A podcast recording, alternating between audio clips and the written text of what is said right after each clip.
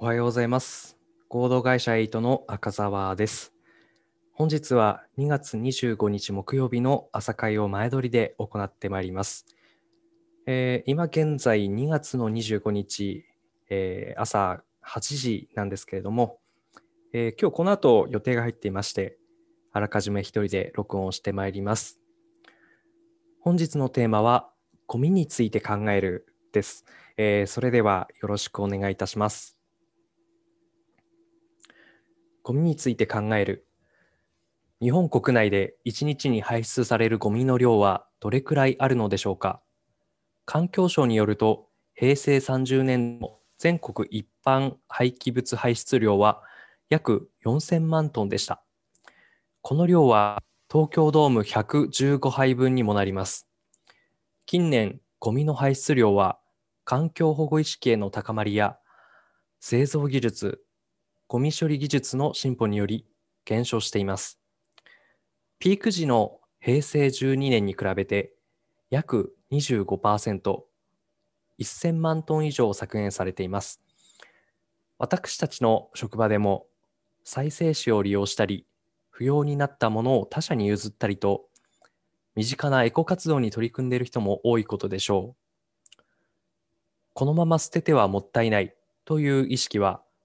物を尊ぶ気持ちの表れです。人間が生きていく限り、ゴミが出ることは避けられません。それでも、ゴミをできる限り出さない工夫をすることは大切です。その一つ一つのゴミにも使命があったことを知り、生活や仕事を支えてくれたことに感謝できるよう意識を変えていきたいものです。今日の心がけ、物との接し方を工夫しましょう。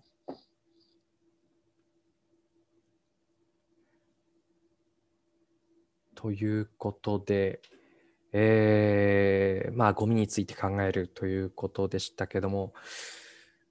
今、ちょうど、うちの、まあ、僕の会社として SDGs の活動をしている中で、えーまあ、特にセミナーの準備を今しているところで、やっぱりこの経済社会が、えー大量生産、そしてまあ大量廃棄のモデルになってしまってるっていうところは確かに問題だなというふうには思いますね。特に今、えー情報として扱ってるのが、えーまあ、ファッションブランド、ファストファッションなんて言いますけども、えー安く手軽に買えるような服について、えーもう世界中でたくさんこう服を作って、えーたくさん売って、ただ半分ぐらい余ってしまって、その半分全部捨ててしまうっていうふうなこともあるみたいでして、まあ、どれだけ無駄な、もったいないことをしてるんだろうなというふうには思いますね。うん、まあ SDGs の目標としてはそういうふうな、えー大量生産大量廃棄の、まあ、特に大量廃棄の部分をどうにかしていきたいっていうふうな目標を掲げてやっているところではございます。まあこれを許してるのもまあ私たち消費者の意識っていうのもあるのでまあ僕らも、え日々の生活にちょっとずつこう気をつけていければなというふうには思うところなんですけども。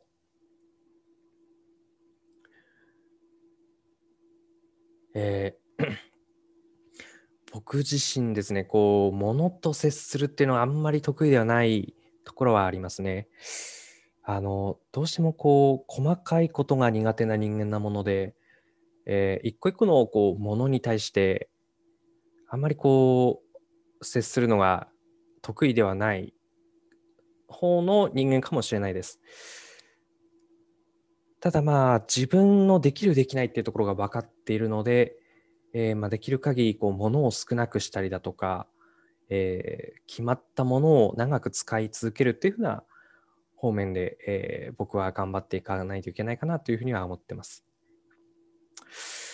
うん、ゴミについて、まあ、特にちょうど昨日、まあ、訪問した先の方がですね、あの環境にすごく意識を持っておられて、聞いた話、あのゴミ、えー生ゴミの再生産ですかね。あのえーゴミをこう梱包材に入れて、えーまあ、再利用する、えー肥料として使うっていうふうなところを実際取り組まれておられて、いや、素晴らしいなというふうに思いました。えーまあ、うちの父親がやってるのが、まあ、農業をやってるんですけど、あの炭素循環型農法っていうんですかね。あのまあ、まさにその生ゴミだとか雑草だとか、えー命のこう輪廻だとか、まあ、命のつながりっていうのがあると思うんですけどそれをこうぐるぐると、えー循環させていく、えーそれがこう、まあ、命というか魂というか、うんまあ、栄養素なのか分かりませんけどもこう、まあ、地球のためにもなれば、えーその農業の野菜自体も、えーいいものが取れるっていうふうなことをやっているみたいなんですけども、まあ、僕らは、えー一人では生きていけない人間ですので、えーもしくはその過去からの流れだとか未来へつなぐような位置もいますので、えーまあこのつながりの中を意識してやっていければなと思います。はい。というところで、えー本日この辺になります。そうですね。ちょっと僕は、えー、物に対する姿勢があまりこう、あまり十分ではないかもしれないので、えー今後も、えー気をつけていきたいなと思います。以上です、えー本日もありがとうございました。え今日もどうぞよろしくお願いいたします。